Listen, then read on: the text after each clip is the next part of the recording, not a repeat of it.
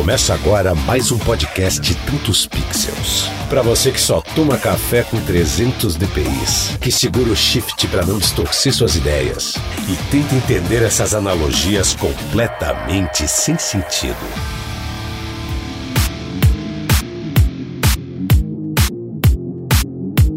Saudações, galera. Lucas Aldi aqui. Fábio Zang. Estamos aqui em Itapira dessa vez. Calor, ar-condicionado e delay. Hoje eu tô com um delayzinho aqui, vou falar de repente um pouquinho mais devagar, porque não tá fácil, viu, galera? podcast mais itinerante que vocês conhecem, cara. Esse podcast é versátil. E hoje a gente tem, cara, um episódio muito legal, porque a gente vai se aprofundar numa história muito interessante aí. Para isso a gente convidou o Arnaldo Celani, um fotógrafo, food photographer. É isso aí, Arnaldo? E aí? É isso aí, food freelancer photographer, aqui na gringa, fotografando por Portugal toda, cara. Cara, seja bem-vindo ao Tantos Pixels. Muito obrigado aí pelo seu contato, pelo, pela você compartilhar essa história legal com a gente aí. Pô, conte comigo, foi muito legal. Eu acompanho o podcast desde sempre e tive a ideia de conversar com vocês, a gente relatar essa aventura que tá rolando ainda. E, pô, tô muito contente. Vamos falar sobre isso, que tem bastante informação pra gente poder passar e se divertir com as aventuras, né? Porque tem sido uma grande aventura sair do Brasil e trabalhar por aqui. Eu tô curioso pra caramba, cara. Vou te encher de pergunta aí. Você vai. Se você se incomodar, você xinga eu. Tô à disposição, bora conversar, cara.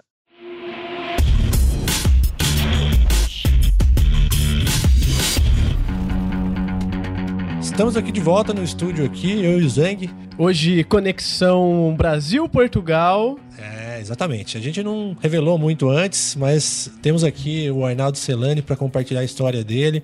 É um fotógrafo, food photographer aí que foi se aventurar em Portugal, um brasileiro aí de Jundiaí, na mesma cidade que eu tô hoje, bem interessante e tem muita coisa para descobrir pra gente trocar ideia dessa aventura aí. Então, o, o Arnaldo, como que você tá, cara? Tudo jóia aí? Tudo jóia, tudo jóia. Estamos aqui na margem sul, consigo ver Lisboa do outro lado do rio, do, do outro lado do Tejo. Olha que massa. Que legal, cara. Eu vi alguns vídeos que você me mandou aí do ambiente que você tá. Meu Deus, cara, cada cenário que tem por aí é muito foda. Cara, é, é uma loucura, é sempre uma descoberta. Eu ainda não tinha a experiência de morar perto de água, né? Perto do mar, perto de grandes rios, e é muito legal estar por aqui. E Portugal é pequeno, né? É relativamente pequeno. E o transporte é, é muito fácil, então enfim, estou por aqui há pouco tempo e já rodei o país, mas a gente vai conversar bastante sobre isso aí durante o episódio. Legal, vamos voltar no tempo então com o Arnaldo aqui. Eu quero que você conte pra gente como começou a sua carreira na fotografia, até você ter essa ideia aí de se aventurar na Europa. Bom, minha família é de Jundiaí, a gente morava em Tupéva há um tempão atrás e tava lá no final do ensino médio, aquela história clássica, né? Final do ensino médio, começar com fotografia, mas na verdade o, o meu background é mais na questão do marketing mesmo. Eu comecei fazendo a faculdade de marketing lá atrás, um pouco depois de ter terminado o ensino médio, fiz turismo também e queria porque queria trabalhar com computador, larguei tudo, fui para a área de manutenção e foi que, no final das contas, eu fiz alguns cursos em São Paulo, na, na Impacta, não sei se vocês conhecem. É, é, ali na Avenida Paulista, foi um tempo bem interessante. E, mas uh, eu acabei enveredando, depois de toda essa história, acabei enveredando para de representação farmacêutica, cara. Caramba! É, é, isso aí é novidade para vocês, eu não tinha dito é, ainda. É verdade. Eu trabalhei um tempo com representação farmacêutica e fotografava pro hobby. E, mas aí foi que minha irmã, eu gostava muito do negócio, uh, de fotografia, e aí minha irmã pegou e falou assim: Ah, meu, por que, que você não pega e investe nisso, né? Sei lá, foi meio que o pingo d'água, assim, no, no, copo que tava quase cheio de vontade de, de me dedicar. Aí fechei a empresa de representação e comecei a trabalhar com fotografia. O, jeito comum mesmo, nas festinhas, com parente e tudo mais. E foi que foi que me casei e tudo. Tava ali em Jundiaí, a gente, eu e minha esposa, a gente pegou, compramos um apartamento, mas aí deu aquela vontadezinha assim que a gente sempre teve de sair do país mas como a gente já estava meio estabelecido, apartamento, os dois trabalhando, eu trabalhando com fotografia, fazendo ensaio, casamento, tudo, mas começou a aparecer uns trabalhos de fotografia de gastronomia, né? Em restaurantes. E aí a gente pegou e tava ali com o apartamento novo uh, e falou meu, quer saber? Vamos partir, vamos aproveitar o momento, que a gente tá aí nem tão jovem, mas também nem tão velho, que a gente tá aí com 38 anos, não temos filhos, né? E tá em tempo de arriscar. Aí alugamos um apartamento, viemos para Portugal em fevereiro e, meu, nesse tempo de fevereiro para cá, nossa, aconteceu tanta coisa, tanta coisa. Cara, é... mas vocês foram para Portugal já imaginando ser um fotógrafo, um food photographer ou que, que, qual que era a ideia de vocês, cara, nessa migração aí? Então, cara, foi que a gente pegou e veio assim, meio que vendemos o carro, alugamos um apartamento e falamos, vamos lá experimentar, vamos fazer um teste. A minha esposa é da área do turismo, o irmão dela já estava por aqui e a gente pegou, tinha esse suporte de chegar, poder ficar com ele uns, uns dias. E viemos sem, sem trabalho fixo, nada disso. Ela tinha.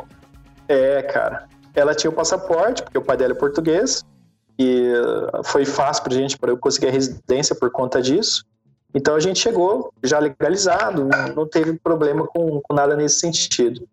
Mas desempregados, né? A gente chegou para correr atrás de contato, bem com a cara e coragem mesmo nesse sentido. E aí foi que quem começou a trabalhar primeiro, apesar dela ter o passaporte e tudo, foi eu, como food freelancer photographer.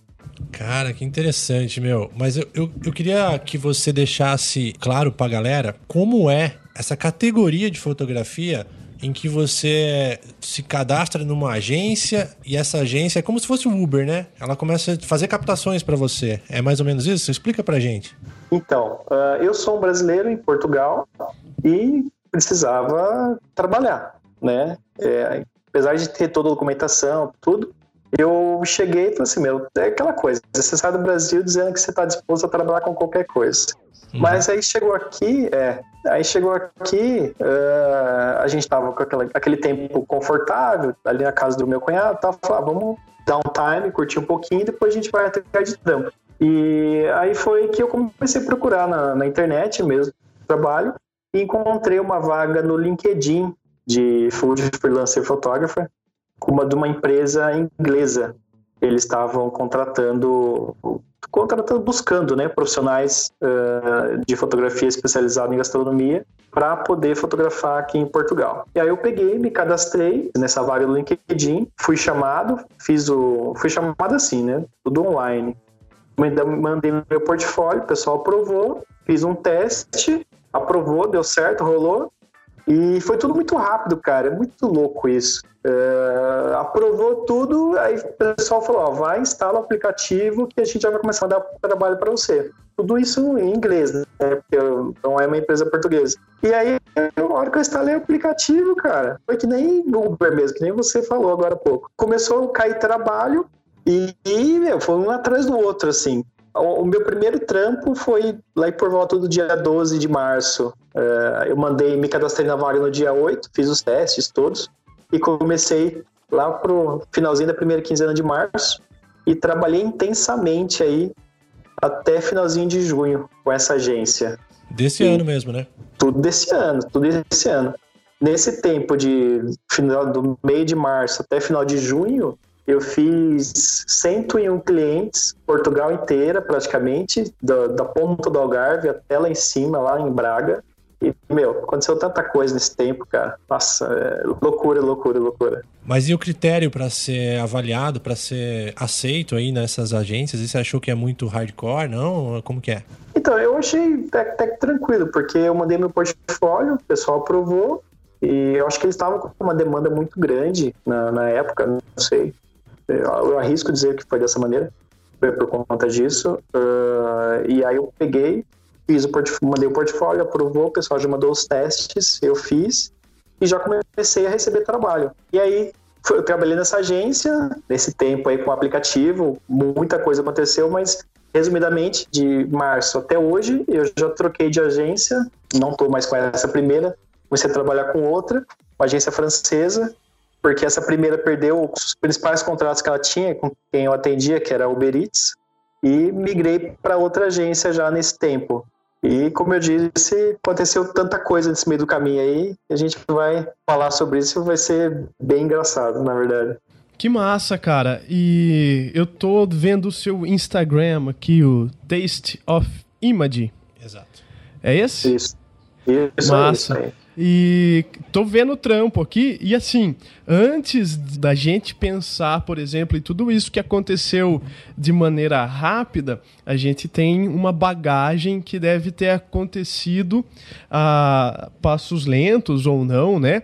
Mas pela qualidade que eu tô vendo do seu trampo aqui, eu imagino que tem muita bagagem antes disso, né? Porque às vezes o cara tá ouvindo a sua história, ele fala assim, pô, que moleza, o cara foi e trocou ideia com a agência e tá fazendo uns trampinhos ali pra fa fazer grana. Só que não é isso, né, cara? É um puta trabalho, alto nível, qualidade. Como que foi, é, independente de Brasil ou Portugal, como é que você se especializou nisso? Quais foram os estudos e mais, dentro da sua fotografia, você considera 50% luz, 50% foto, por exemplo? Ou você considera uh, dividir isso, isso daí em três, porque a edição também conta? Você vê que a pergunta é extensa, se faltar coisa eu te lembro.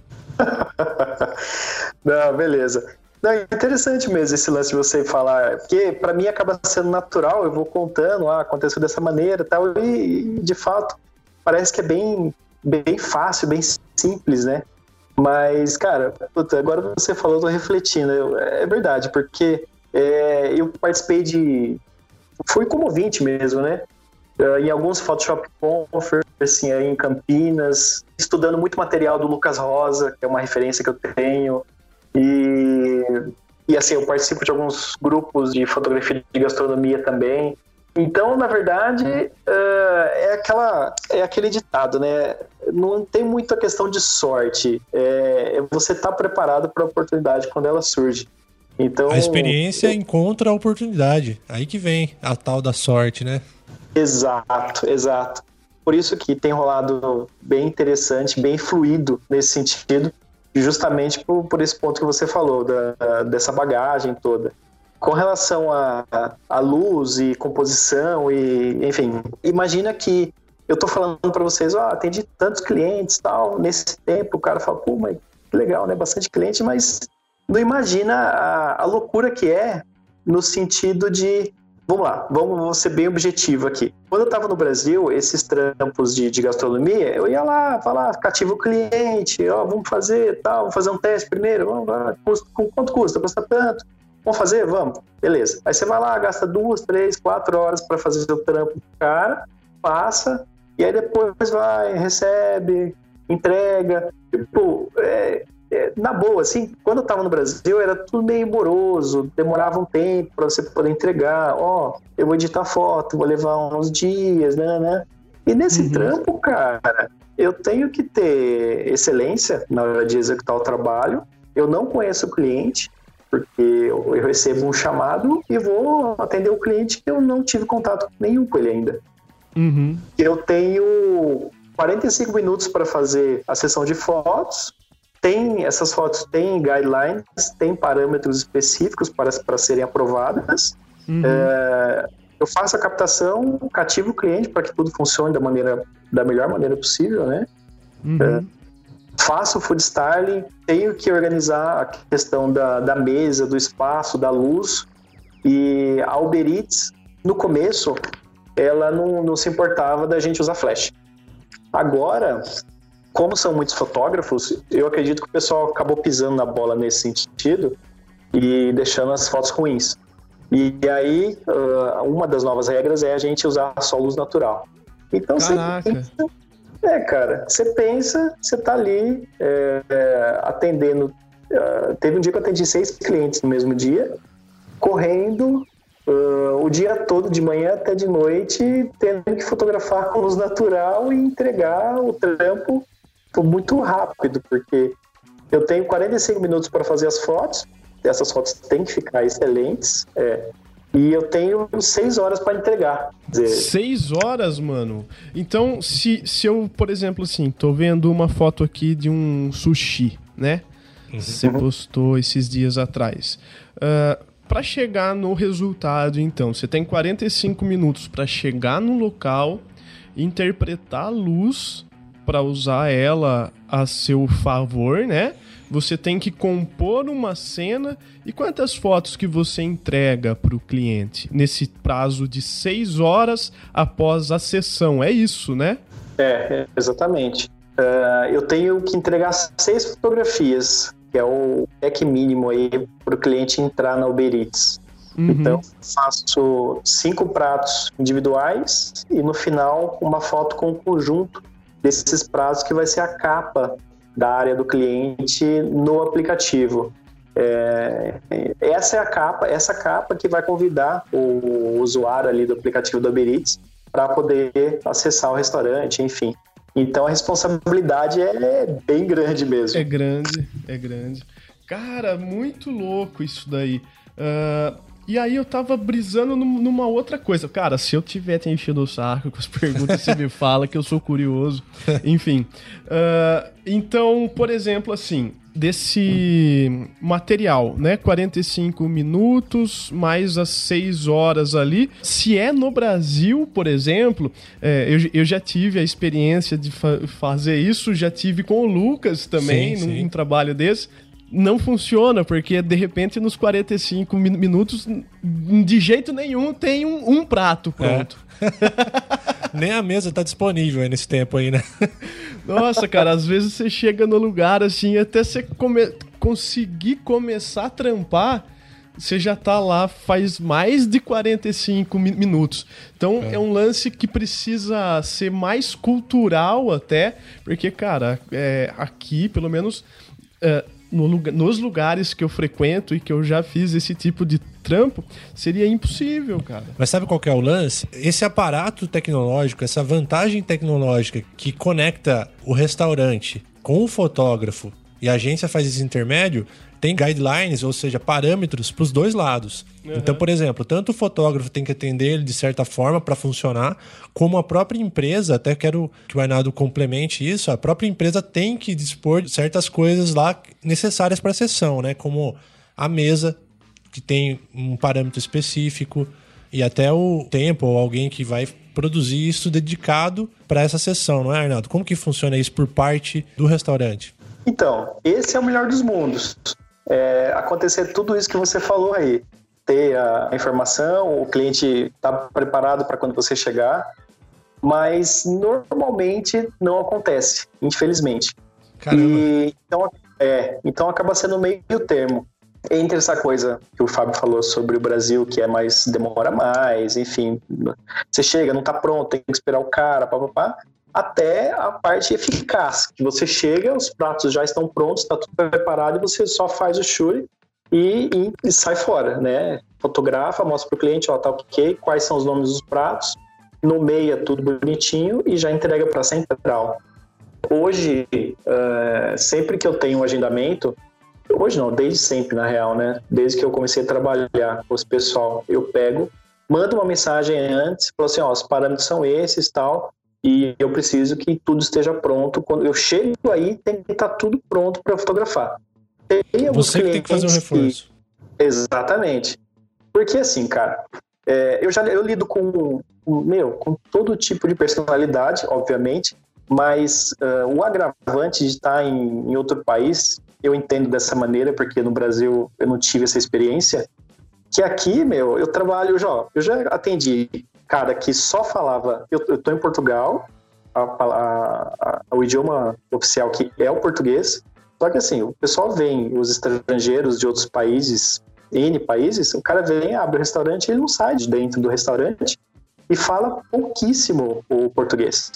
Então, eu tenho que chegar a me virar em inglês, em mandarim, em hindi, francês, italiano, que é ah, não acredito, cara É, cara, já tem ano que assim, tinha que meio que falar em far, farsi, que o cara, que é o persa, ali com o Google Translator, para conseguir fazer o trampo, bicha. e você tem algum caos, assim, que o cara te falou algo, ficou meio ali, você, enfim, dentro desse lance do idioma, ia ser massa, hein? Cara, tem, os indianos são muito loucos, cara. E, porque assim, o indiano fala, é, o Ericome, é, a Golberites, tipo, nossa, é um inglês muito, muito cruel. E é, é, punk, é punk. E aí você tem que ficar ali tentando adivinhar o que o cara tá falando. Você pega, lança seu inglês também, que o meu inglês não é 100%, né?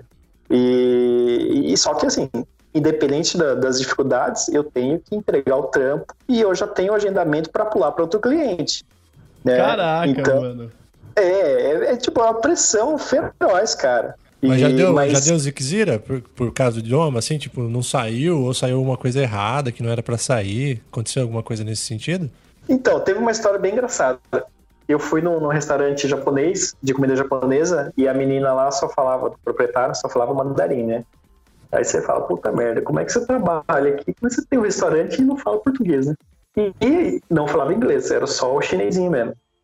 Caramba. É, é, porque ela atendia os pedidos por, por número, né? A pessoa recebe ali, ela vai na mesa, atende o cliente, uh, e aí o cliente pega e, e coloca só os números na, na, no pedido. O cliente pega, lê, ok, o prato que ele quer, sushi, sashimi, enfim, mas a, a pessoa só sabe ler o número, não sabe ler o que o cara tá pedindo. O cara pede, ah, mas isso aqui tem cream cheese? Ela, ah, sim, sim. É igual você é comprar e, equipamento no Bolivar, né? É. Você chega pra trocar ideia com o chinês lá, tudo tem. Você tem não sei o quê? Sim, sim, tem, tem. Você, que, você só tem se quiser agora. exatamente, exatamente. E aí eu cheguei e falei assim, ó, vim aqui fazer as fotos e tal, né? É, e esse, eu já liguei para você antes, pro agendamento tá aí e tal. Ela falou assim, ah, mas eu não quero fazer as fotos. Aí eu falei, puta merda, como assim, né? Porque quando eu confirmo lá, eu não posso mais cancelar, né? O cliente não, não tem essa de eu chegar na hora, o cara cancela e falar, ah, não quero fazer. Porque eu já falei com ele previamente. E, e, se eu não faço, eu não recebo. E além de não receber, minha pontuação também cai, porque eu sou avaliado no atendimento também. Uhum. E é, não, é tenso. Aí eu falei, meu, e, né, inclusive nesse dia, por curiosidade, a minha esposa estava junto comigo, porque a gente foi para outra cidade porque normalmente eu sempre trabalho em outras cidades. É difícil eu, fico, eu ficar aqui pela região de Lisboa mesmo. Uhum. E aí eu tava com ela ali e tal, falei, ah, vamos passear. Eu tenho alguns clientes nessa cidade, em Setúbal, e a gente vai, atende os clientes e dá uma passeada, tá bom. Aí nesse cliente, eu achei, a gente chegou juntos, né? O cliente pegou, tipo, super brava, não vou fazer as fotos, sei o quê. E a minha esposa falou, ó, vou dar uma volta e depois a gente conversa. Enfim, eu sei que é uma história muito de louco, cara, porque é, essa cliente estava super irritada, eu não sei porquê, não entendia o que eu falava, eu não entendia o que ela falava, mas no final das contas, é, eu comecei a puxar o, tradutor ali, mostrar para ela o que deveria ser feito, explicar, tentar explicar para ela o porquê de eu estar ali, da importância da, da, daquelas fotografias.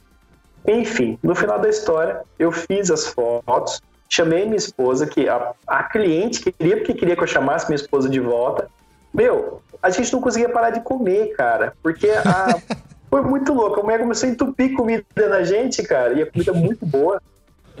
E, é, aí assim, conclusão. Do, do, que a gente chegou lá e a cliente maluca, toda irritada, não sabia falar português e não queria fazer as fotos. No final a gente saiu com todas as fotos e a barriga super cheia, cara. Foi uma, um episódio muito engraçado. Você sempre sobra o rango para você degustar depois? Cara, normalmente sobra, viu? Eu dou uma, pelo menos uma beliscadinha ali. E essa é uma, essa é uma grande vantagem desse tempo. Essa é a parte boa, né?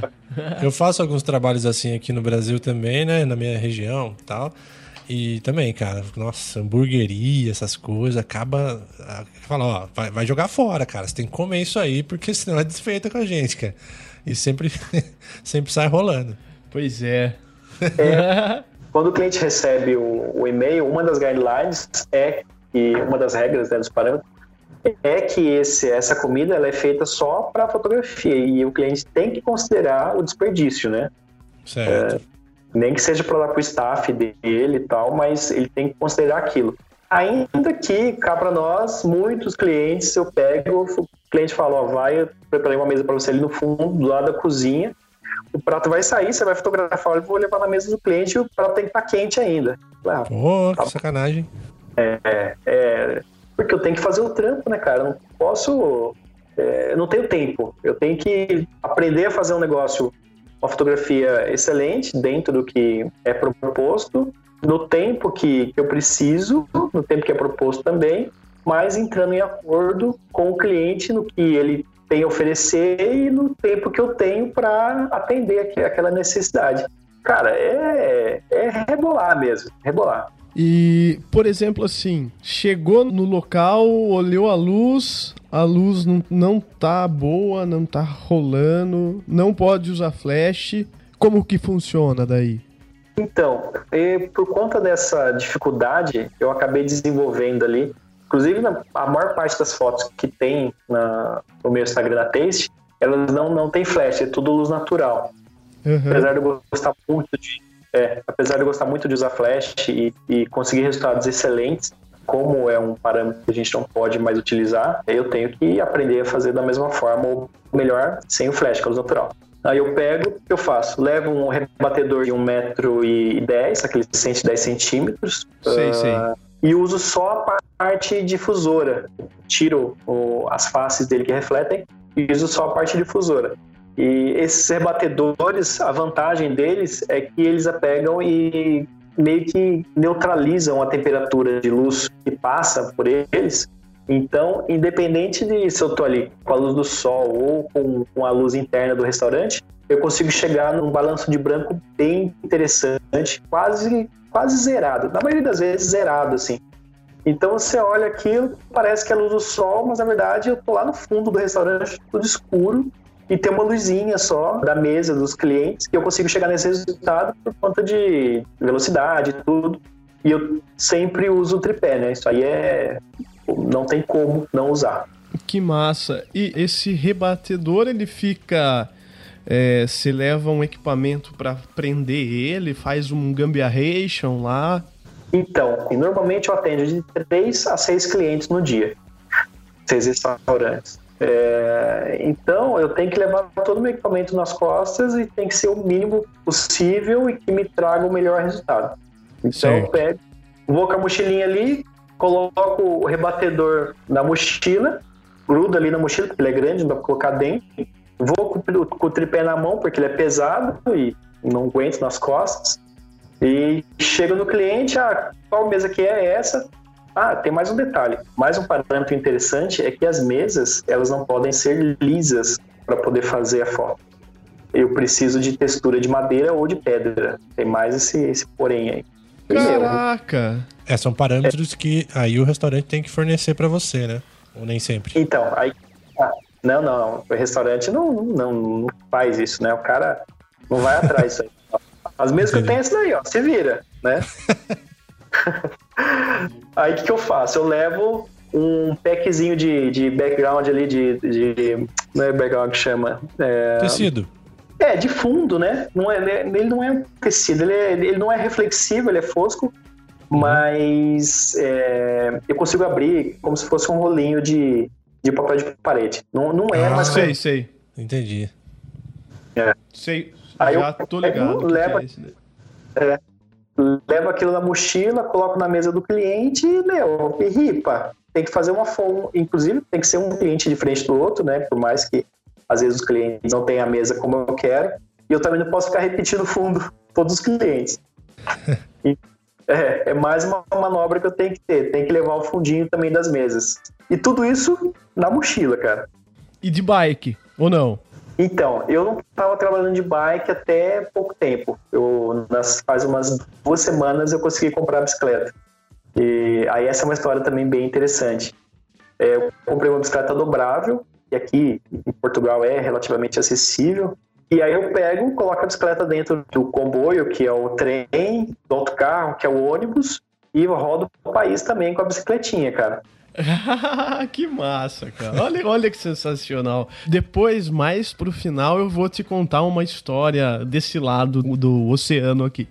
É, mas e aí, como é que fica a questão do difusor, né? Ó, que resgate! Vamos, vamos. como que fica ali? É um assistente do lugar e não sei como que é. Não, eu, eu tenho que. O cliente chega com o prato, eu tenho que estar preparado. Então Você é põe em cima que, da cadeira? Como que é? É, um braço eu seguro o difusor com o ah. outro eu vou ali na, na máquina. É, Caraca! É... Caramba, hein? E você não usa nenhum rebatedor para dar uma suavizada na sombra no, no lado oposto, assim, não?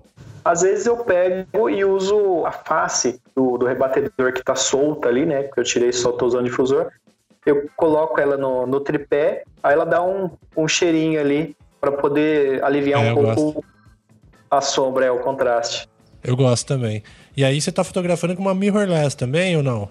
É, eu estou usando a Sony a 7.2, que tem o estabilizador de cinco eixos, e como eu não uso flash, eu preciso de, de alguma coisa que me dê estabilidade com excelência, né? Uhum. Uh, uh, e é, ah, é outro ponto também, mais uma, mais uma loucura. Nossa, os fotógrafos que estão escutando isso aqui estão se retorcendo, porque pensa que eu, como é que eu vou entregar o lance em seis horas sendo que eu tenho que andar com o mínimo de equipamento possível e um, e um Mac, o meu Mac antigo, um 2010, é pesado pra caramba, né? Mac Pro. É, aí eu, é verdade. Aí eu pego, fotografo, jogo ali pro smartphone através do aplicativo da câmera, fotografo em RAW e, e JPEG, baixo o JPEG e, e trato no Lightroom e já tipo, tá pronto, cara. Já mando pro sistema e eles aprovam a foto em até 48 horas.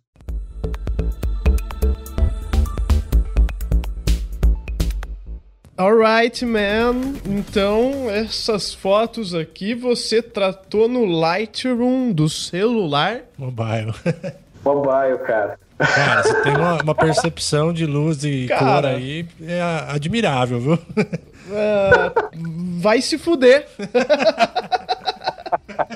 Porque, cara, aí você fala, os caras estão se retorcendo? Não, estão se retorcendo de inveja, cara. Porque é... o resultado tá foda, cara. Porque, assim, é, é, é uma parada assim, cara. Eu vou, vou usar o teu exemplo pro resto da minha vida, porque é uma parada que eu brigo o tempo todo aqui que não importa qual é a maneira que vai ser utilizada para você entregar para o teu cliente o resultado que ele espera, uhum. né? É, puta, que sensacional isso, cara. Que massa. é, cara, porque assim, é, se você não fizer, se, se você pegar, isso eu sentia muito no Brasil. A gente escuta, ah, não dá, porque eu preciso de tempo, porque eu preciso de equipamento, porque papapá. Sim, a gente precisa sim de equipamento, precisa sim de tempo. É, a gente sempre consegue melhores resultados, ainda mais melhores, quando a gente se dedica mais, é, passa lá várias horas na mesma fotografia, tudo. Só que, meu, você tá ali no campo, você tem que atender seis clientes no dia é, e tem que ser rápido, porque você, senão você tá fora do baralho. Cara, uhum. e você tem que fazer o troço excelente. Tipo, a humanidade é, foi evoluída em cima da crise. Então uhum. a gente melhora em cima da dificuldade, cara. É simples Nossa, assim. É isso aí, entrou, entrou uma pedra no sapato ali, para, tira o sapato, tira a pedra, bota de novo e bora, né? É, como diz aqui em Portugal, você tem que se safar, cara. ah, muito massa. muito é, legal, cara. Então, o seu kit hoje, ele consiste de uma mirrorless aí, o que, que você leva de lente aí? Então, aí tem outro ponto, mais um ponto interessante. Nossa, a gente tá levantando várias coisas aqui fotografo com a lente do kit, cara, com uma 2870, mano. É uma lente boa, cara. Mas é uma lente boa. Porque ela é versátil, aí você leva o mínimo de peso realmente, já é uma mirrorless, já tem uma lente versátil para você fazer um close, um detalhe, ou para fazer uma coisa, uma composição um pouquinho mais ali nos 35 milímetros, né? Isso é legal, né, cara? É, eu fotografo Sim. em 70 os pratos para os single dishes e em 50 para para foto de 90 graus, que é a foto de capa, né? Que dá aquela sensação mais de realidade por conta do, dos 50 milímetros. Mas eu uso a, a 7.2, um kit de baterias, porque ela com bateria pra caramba. uh, a lentezinha do kit, o rebatedorzinho de 110 e, uh, e é isso, cara. E o tripé, né? E o celular. e o smartphone, né? Tem que ter o smartphone que resolve, assim. Até uns 30 dias atrás eu tava trabalhando com. Sei se vocês conhecem esse modelo. Com o Redmi 4X da Xiaomi, cara. Super antiga, mano. Eu ouvi dizer desse aparelho aí. E, cara, uma outra dúvida aqui sobre luz. Tudo bem a gente falar sobre luz? Vamos falar sobre luz. A fotografia é luz, né? Vamos é falar. luz, né? É só luz. É. Quase que só luz. Então, cara, conheço pouco de técnica de fotografia de gastronomia, né? E pelo pouco que eu estudei, assim, eu notei através da observação que usa-se bastante luz contra. Imagino que para dar uma espécie de relevo, enfim. Como que é que você usa? Você usa essa luz contra? Você usa ela mais lateral? Ou vai de acordo com o projeto, com o briefing? Como que funciona a escolha da luz que você vai usar no teu trampo? Eu sempre uso luz contra ou, ainda no contra, mas um pouquinho na diagonal, assim, não, não exatamente uma luz reta, né? Porque esse tipo de luz eu vou conseguir a profundidade, que é isso que você está dizendo aí, essa sensação de tridimensionalidade. Por isso que é importante uh, a gente ter ali um, um pouquinho de cheirinho para poder rebater a luz, que é o que o, o Lucas falou sobre ah, você coloca alguma, um rebatedor para aliviar a sombra, né? Uhum. E eventualmente eu uso a ementa do cara, o menu do cara que é branco, eu pego ali na outra mesa, ou sensacional. A, é, ou então a, a folha do rebatedor mesmo, que tá toda desfeita ali. Mas é, cara, é só um detalhe assim mesmo. É, é, mas sim, eu sempre uso luz contra a luz do sol ou da luz do cara do, do, restaurante. É sempre contra ou melhor ainda um pouquinho na diagonal para a gente conseguir esse resultado que você está vendo aí. E fica, na minha opinião, eu acho bem interessante. E, e essa semana, hoje, eu completei 100 e ah, no final fala quantos clientes eu já fiz até agora. Essa foto que você faz do topo, ela paralela mesmo assim. Você usa o tripé com ele invertido e pendurado a câmera? Como que funciona esse posicionamento aí? Ah, meu, isso aí você pega o tripé, levanta ele no máximo que você consegue. O meu tripé nem sei qual é a altura que ele vai, acho que é 1,70 e alguma coisa. Uh, gruda na mesa ali, encosta na mesa, coloca a câmera em 90 graus e vai fazendo a composição, vai fazendo o footstyle ali embaixo para poder ficar interessante. Ah, entendi. E olha que louco, né? Uh, no, no meu caso aqui, eu sempre obviamente pensando também no equipamento que eu uso, eu sempre fotografo ali um ponto, um ponto e meio subexposto para eu recuperar depois, né, todas a, a, a, toda a qualidade da luz. Vamos pensar assim.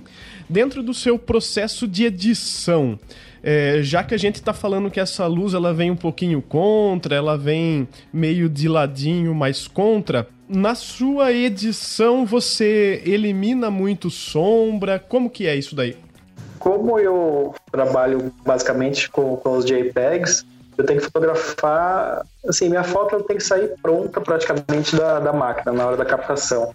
Então, eu fotografo sempre zerado ou meio ponto para cima, por, por, incrível que pareça, cara. Ah, porque, é, porque como não tenho um recurso muito, assim, de uma forma plena, como rebatedor ali, eu sempre tô me virando com a folha do rebatedor que eu uso ou com o menu do, do cliente que é branco, eu não posso é, confiar que eu vou conseguir levantar ali, ainda que o JPEG seja de boa qualidade, que a câmera seja incrível, tudo, mas eu uhum. preciso fazer rápido, sabe? Você tem que ter algo ali já meio no jeito para dar um tapa e mandar embora, né?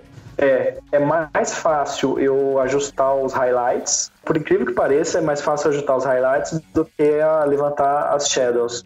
É, uhum. Porque no aplicativo, pensa, você está ali no, no, aplicativo do, do Uber Eats, que o Uber Eats funciona em São Paulo, já funciona no Brasil.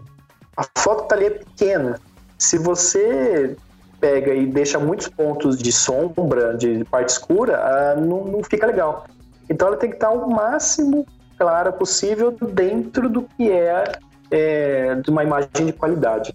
Certo, então é, todo esse processo, acho que é importante pontuar isso. Ele é pensado exatamente então para uso exclusivo no aplicativo e numa determinada qualidade, então, que também te possibilita ter um equipamento reduzido, vamos pensar assim. Ou você acha que não faz sentido isso? Porque é, também é possível que eu falo merda.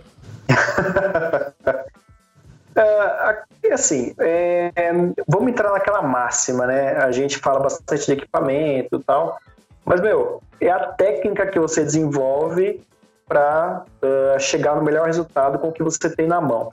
Os, é isso. É, os primeiros casamentos que eu fiz, eu fotografei com uma XSI da Canon, tipo, super antiga, não sei nem se vocês conhecem esse modelo. É, foi a câmera que eu comecei, cara.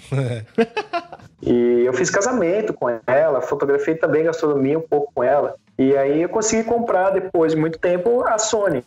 Mas você tem que aprender, você tem que extrair o máximo do que você consegue com o que você tem na mão. Cara, é, isso é, é, uma máxima. É, a gente escuta muito isso, mas às vezes ignora essa informação. Ah, isso não é para mim, eu tô ganhando bem, eu posso comprar e tudo. Mas aí você pega e se auto-sabota, porque você deixa de explorar o potencial do seu equipamento e o seu é potencial. Verdade. Essa limitação, ela acaba fazendo o cara dominar e masterizar o que ele tem na mão, né? Ele vai extrair até o último, cara. Por isso que é legal, às vezes, né, quando a galera vem pra gente em aula assim, pergunta, cara, o que, que eu começo, o que eu preciso para começar a fotografar, né? A gente, uhum. né, não sei, pelo menos, já vi o Zang também recomendar, que né, esgote testa essa lente, vai, esgota esse equipamento, vai até o limite dele e depois vai evoluindo, cara. Pega a laranjinha, espreme é. ela, a hora que não tiver mais caldo, você pega a outra. É. É, cara. Sim. É isso que acontece também com lente fixa, né? A lente fixa é interessante porque você, você fica lá, ela é limitada. Mas se você domina ela, cara, você fica foda nela. E aí, quando você tá numa lente zoom também, você se acomoda para quem tá começando não é tão simples ter esse domínio de profundidade de campo, de todos os detalhes que ela pode oferecer. É, o lance, eu imagino que, que de, é, dentro da fotografia, de repente não acaba não importando muito o equipamento que você tem, né? Importa o, o fim, aquilo que você entrega, né?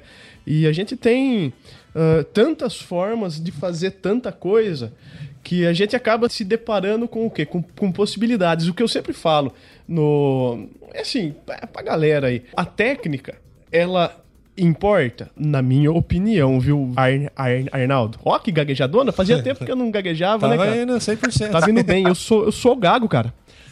É mesmo? Uh, então, assim, pelo, pelo menos ao meu, ao meu, ver aqui, a técnica ela é um facilitador, né? O equipamento é um facilitador, mas quem é responsável por passar o comando daquilo que você está pensando, ou ainda mais daquilo que está dentro do outro, que é o teu cliente que espera algo o responsável por entender isso, interpretar, dominar tudo que está à nossa volta e passar isso para o que a gente tem na mão é a função mais importante de todas e é nossa, né? É, é a função do fotógrafo. É a sensibilidade e a percepção. Porque é legal quando a gente acompanha o pessoal que está evoluindo, né? O que acontece? No resultado final, você fala assim: caramba, meu, ele está percebendo as coisas, ele está ligado. E já aumentou a percepção dele para ir otimizando cada critério, né, construindo essa imagem desde o pensamento antes do clique até o que ele usou ali até o resultado final. Isso é muito legal quando a gente acompanha né, essa evolução do pessoal. É. E acho que é isso Sim. que o Arnaldo usa, ou não? Sim, imagina que a fotografia, cara, é... o que, que é a fotografia, né? A fotografia é aquilo que a gente está enxergando, é, o enquadramento que a gente dá, a percepção que a gente tem daquele universo que está sendo apresentado para a gente a todo momento. Então, é, você, dentro da bagagem que você tem de vida, das suas experiências, das suas expectativas, você consegue construir uma imagem de, completamente diferente de outra pessoa que está do seu lado está sendo apresentado para aquela mesma cena. Então, por isso que você tem que desenvolver o olhar, desenvolver a percepção. É, meu, é chovendo molhado, é estudar. Estudar, que eu digo, não só estudar, pegar é, um livro, pegar um curso, enfim. Estudar, assim, o maior, o maior estudo que você pode ter com relação à fotografia percepção é o tal do mindfulness, que é você parar e sentir o que está acontecendo à sua volta. Atenção é, plena, né? Atenção plena, exatamente. Porque qual que é a textura dessa, da, desse tapete, dessa mesa, dessa comida? Como que eu vou transmitir isso na fotografia? Que tipo de luz vai passar entre os ingredientes que estão apresentados no prato que vai trazer um resultado interessante, que dê um aspecto de frescura, que aqui o frescor, em Portugal chama frescura, que deu é, é interessante. Que massa. Que deu um aspecto de frescura para aquele molho parecer aveludado, é, enfim, tudo isso tem que estar tá no seu rosto ali na, na sua cabeça antes de você pegar na máquina fotográfica, cara. A técnica, a, o equipamento, isso aí é básico. Você tem que ter pleno domínio disso. Agora, a percepção você desenvolve todos os dias, todos os dias, todos os dias. Eu costumo dizer sempre que o mal do fotógrafo, cara, é que o fotógrafo estuda muito, estuda demais, mas só estuda fotografia. É verdade. Não é estuda verdade. o resto, cara. E a vida, ela não é câmera, né? ela não é técnica. A vida ela acontece todos os dias diante dos nossos olhos e se a gente tá noiado, enfiado dentro de uma coisa lá, fudeu, cara. A gente só vai ver aquilo e a beleza tá longe disso. Só para complementar o que o Arnaldo falou aí, né, do mindfulness, que é muito interessante, eu tava aí há, uns, há umas três semanas atrás fotografando um retiro de meditação, né, que é calcado no mindfulness mesmo.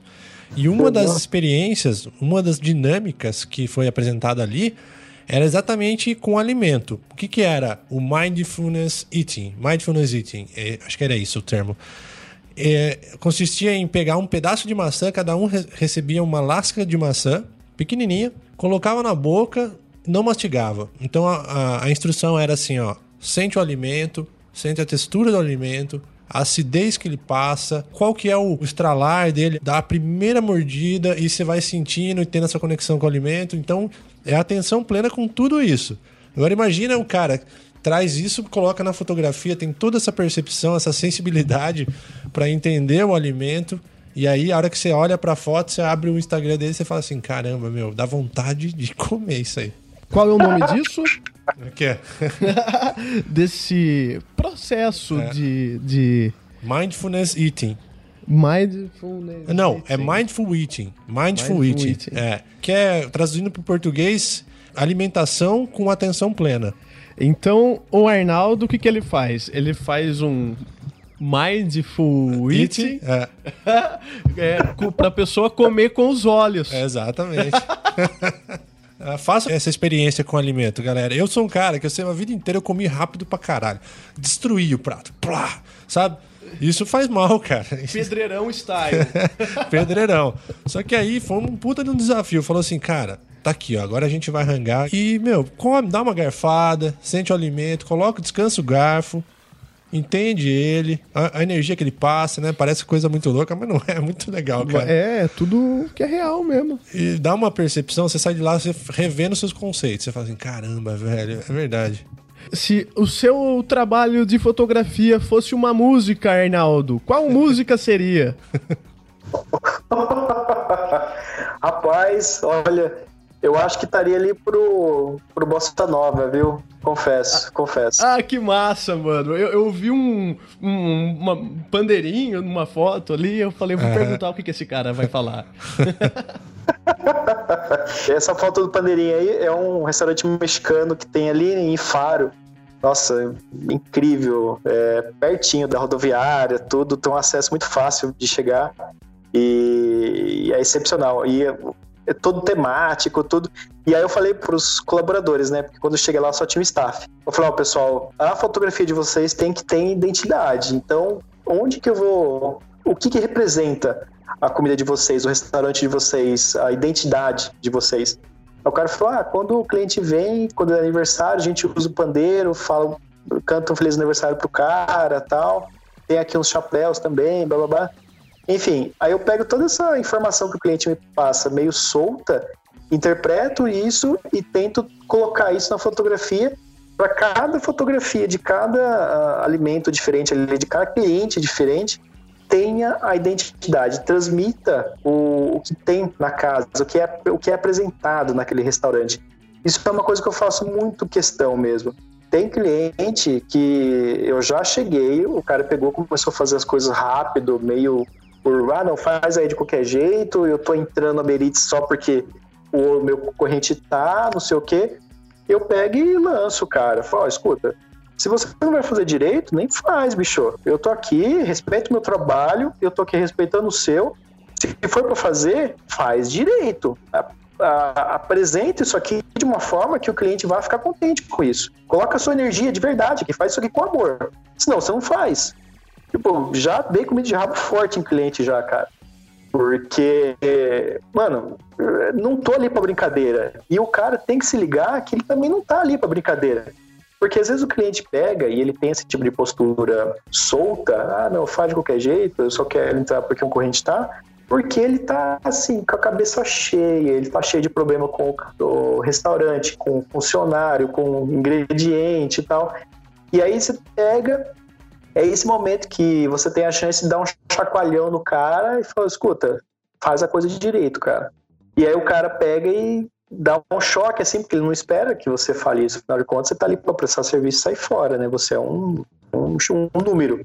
Um e aí, quando você pega, é, quando você pega e tem uma postura mais firme, o cara olha para você de outra forma e olha para si mesmo também de outra maneira. Aí ele pega e começa a agir de, de forma diferente. Aí a coisa muito acontece. Legal. É muito legal, cara. Aí a coisa legal. acontece bem foda mesmo. E aí, cara, não sei se isso é, é legal para você, enfim, mas acho que pode ser a dúvida que fique também pra galera, né? Se a gente for pensar, você não precisa dizer número, nada disso, mas a renda que é feita aí é uma renda que dá para viver bem, é honesto. Uh, como que funciona também essa parte burocrática da agência, né? Se, se o cliente ele paga para agência que te repassa isso, é porcentagem? Como que funciona? Eu trabalho por job. A Uber Eats tem um contrato. Hoje eu atendo prioritariamente a Uber Eats. Então, a Uber Eats tem um contrato com a agência que eu, que eu trabalho e eles me pagam por job. Uh, é um valor razoável, dá para me virar bem, ganha é, um pouco acima da média assim do que o português ganha. Isso acaba trazendo para a gente um pouco de conforto. E, que legal, cara. É, e eu recebo uh, via transferência tal, tranquilo. Eu acabei abrindo uma empresa aqui também mas não, não tinha necessariamente que, que fazer isso, mas eu queria. E isso é um outro ponto muito interessante de toda essa minha trajetória. E, e que eu acho que é muito. Acho, não tenho certeza.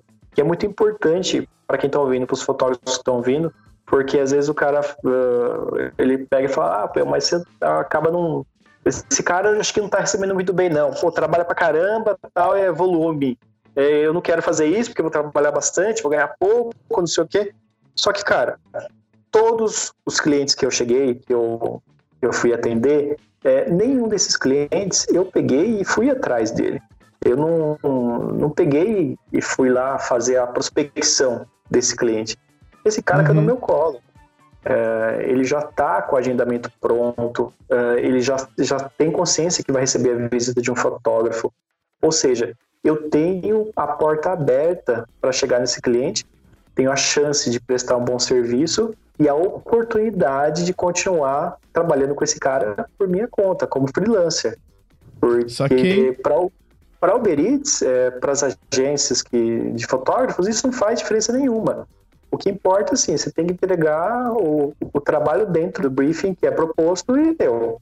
Qual que é o próximo? Qual que é o próximo? Qual que é o próximo? Agora, uhum é, eu chegar e ter toda essa oportunidade de continuar trabalhando com o cara, eu, isso vale ouro, isso vale ouro. Porque pensa que eu tenho todos os contatos, o cliente viu como é que eu trabalho, o cara viu o tempo que eu faço, como que fica o resultado. Então, assim, depende só de mim continuar trabalhando com esse cliente. Isso que, para mim, é um dos principais pontos, além da, da experiência toda que você desenvolve dentro da crise, dos problemas que você enfrenta, é essa oportunidade de ouro que eu tenho de chegar no cliente e poder apresentar o trabalho para ele sem ter prospectado esse cara. sem ter conquistado previamente ele. Uh, o cara tá ali, tá no meu colo. E aí depende só de mim continuar. E isso constitui até um lifestyle seu, né? Que é interessante, uma qualidade de vida que é você está fora dessa burocracia, está fora da parte chata, né? Da gestão, do atendimento também. E a aventura de estar tá dando rolê, conhecendo pessoas, conhecendo histórias, né? Isso é muito legal, cara. A aventura, nossa, tem muita aventura. Pensa que eu já rodei o país todo praticamente, como eu já disse, é, uhum. desde uhum. lá embaixo. Para quem conhece o Algarve, é, que é o sul do país, que eu fui até Olhão, que é uma cidade lá embaixo, e numa outra ponta eu fui até Braga, que é lá no norte, lá em cima já quase chegando na Espanha. E já fiz cliente toda essa rota, cara, andando de trem, de barco, uh, de trotinete, que é o patinete no Brasil, que aqui o pessoal chama de trotinete. Uh, nossa, muita coisa, muita coisa. E restaurantes super distintos um do outro, lugares super distintos um do outro. E é sempre uma aventura, é sempre uma descoberta uh, nova. Isso é muito bom. Olha que massa. E acabou me batendo mais uma dúvida aqui, cara. Olha, você não deve aguentar mais, né? Quando que esse cara vai parar de me perguntar as coisas, pelo amor de Deus? Uh, nas viagens que você faz, por exemplo, a agência custeia isso ou é incluído no valor? E, e você tem que administrar isso no trabalho? Não, é tudo por minha conta, cara. Eu sou freelancer mesmo, assim. Uhum. Eu tenho o, o, valor por job e eu tenho que administrar da melhor maneira que eu, que eu possa fazer isso dentro dos meus custos todos é, para conseguir chegar no, no, no, resultado final que eu preciso, que é a grana no final do mês, é, que seja que me proporcione o conforto que eu quero, mas a administração toda é minha. Isso tem uhum. sido um, um, grande desafio mesmo de planilhas e, e tempo e uh, número de clientes atendidos uh, e sempre com essa margem aí de que eu tenho que eu disse há pouco para vocês sobre então falar esse cara eu atendi hoje mas tá ali o contato dele e já vou fazer um novo atendimento depois. E já teve alguns clientes que eu atendi depois do, do desse primeiro atendimento da Uber que já nossa aí eu consigo jogar o faturamento lá em cima porque aí o cara já conhece já viu o trabalho tudo você pega coloca o preço e do, do trabalho em si das fotos e, e o cara paga feliz porque ele já viu que você faz um trabalho interessante e vai dar resultado para ele e, meu, o barco segue. Massa. Ou seja, resumo do episódio. O Arnaldo, ele tá jogando GTA de fotógrafo lá na Europa, velho. ele tá pegando as missões, as side missions, side quests, sei lá o quê, e vai, pega a bike, pega trem e vai fazendo as paradas, velho. Muito massa. É Cara, isso aí. É muito louco. Ah, e outro detalhe interessante. Eu tô em Portugal, é, tô em outro país, tô fora do Brasil, mas assim, 90% dos restaurantes, talvez até mais, todos eles têm brasileiro. Se não é o dono do restaurante, é o staff. Cara, é inacreditável, meu. Você tá lá, falando com os indianinhos, se bem que no, no, só nos indianos, não. É, restaurante indiano só tem indiano. Mas uh, nos outros, cara, todos eles têm um brasileiro.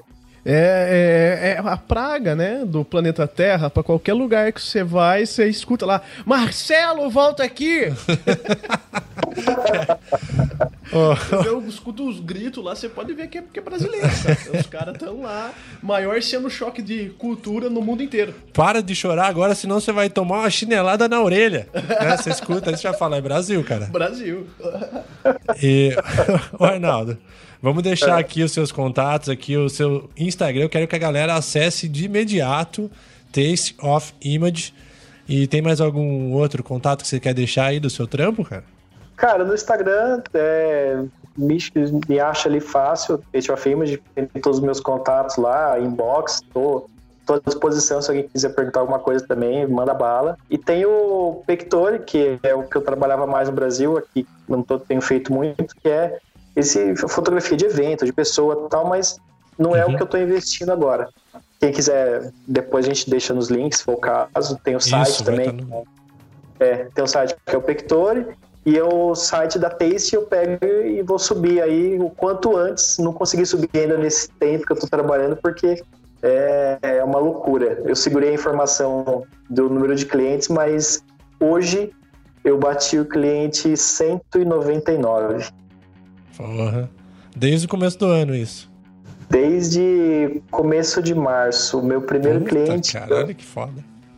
É, eu atendi velho. aqui dia 12 de março, eu atendi meu primeiro cliente. Puta merda, velho. Você tá. Você rodou. Você rodou pra caralho. Muito foda, cara. Parabéns. Mais de três por dia, quase. Ele atende nesse tempo, deu em torno de 33 clientes por mês, cara. É, é bastante coisa. Nossa, bastante história, bastante Pô. conexões vividas ali. Caramba. E assim, nesse tempo eu mudei de agência, que nem eu disse para vocês, a outra agência perdeu o contrato e começou outra agência, então eu tive um gap é, grande aí de intervalo de um cliente para o outro por conta disso, mas não é porque eu estava parado porque eu queria estar parado, né? é que não estava entrando trampo por conta do, do contrato deles, né? Enfim. Mas depois que começou, bicho, nossa, aí, aí não parei. E outra informação interessante é, com nessa agência que eu estou trabalhando, é, depois a gente deixa o link também, é que hoje eu tenho acesso a, ao mundo todo, cara. Se eu quiser pegar um trampo, isso acho que vocês nem sabiam. Se eu quiser pegar um trampo na França, é, eu tava até olhando meu painel aqui agora há pouco, tem dois trampos aqui, três trampos em Buenos Aires, cara. Se eu quisesse sair aqui, dar um rolê em Buenos Aires, tinha trampo lá para fazer. Que massa, cara, que massa. Galera que ficou curiosa aí, acessa nossos links, que vai estar no nosso site aí na descrição desse episódio. Vocês vão ver imagens aí, vão ver os links dele. E o Arnaldo falou que ia enviar também algum material pra gente aí, uns vídeos também, né? A gente coloca lá. Sim, sim, vou mandar um vídeo de o registro das aventuras, porque o trampo a gente consegue ver na, no Paste. Mas as Legal. aventuras eu, eu peguei é, registro pessoal mesmo. É, nossa, é bem divertido. Eu gostaria muito de ver isso aí. Valeu demais, Arnaldo. Foi muito massa. Obrigado aí pelo seu tempo, cara. Deve ser super tarde já em Portugal, né? É, cara, aqui já tá quase uma, uma da manhã e amanhã tem três restaurantes pra fazer e, meu, vamos pra cima e, cara, conte comigo, eu tô muito feliz pela oportunidade de estar com vocês aqui, admiro o seu trampo, pô, demais. Podcast, eu consumo podcast loucamente, porque eu tô, tô sempre em movimento, né? É, tem mês que eu tem mês, tem semana que eu visito mais de 15 cidades, eu tô correndo muito. E, e o podcast está sempre junto comigo para poder aprender, para poder me distrair, para poder rir e, e admirar o trampo de vocês aí que investem esse tempo em fazer um, fazer um conteúdo para uma mídia tão acessível, cara, que é o podcast. Parabéns mesmo. Valeu, cara. E muito obrigado mesmo pela atenção que você dedicou aí, é, pela atenção com a gente, responder tudo. E no começo de 2020, eu acho que eu tô dando uma volta aí em Portugal. E se tiver tudo bem, vou te procurar, cara, pra gente bater um papo aí, tomar uma, não sei se você toma, né? venha, venha para Portugal, Portugal. Ah, só que aqui não tem muita cerveja artesanal. Tem, tem uns lugares bons até, mas não tá no Brasil consolidado ainda. Porém, Entendi. cara, eu tô conversando com vocês aqui, tô tomando vinho, bicho. O vinho aqui é muito barato, né? Ah, é isso aí. Vamos tomar vinho então, sem problema nenhum pra mim. É isso, galera. Valeu então. Até a próxima. Abraço, até mais.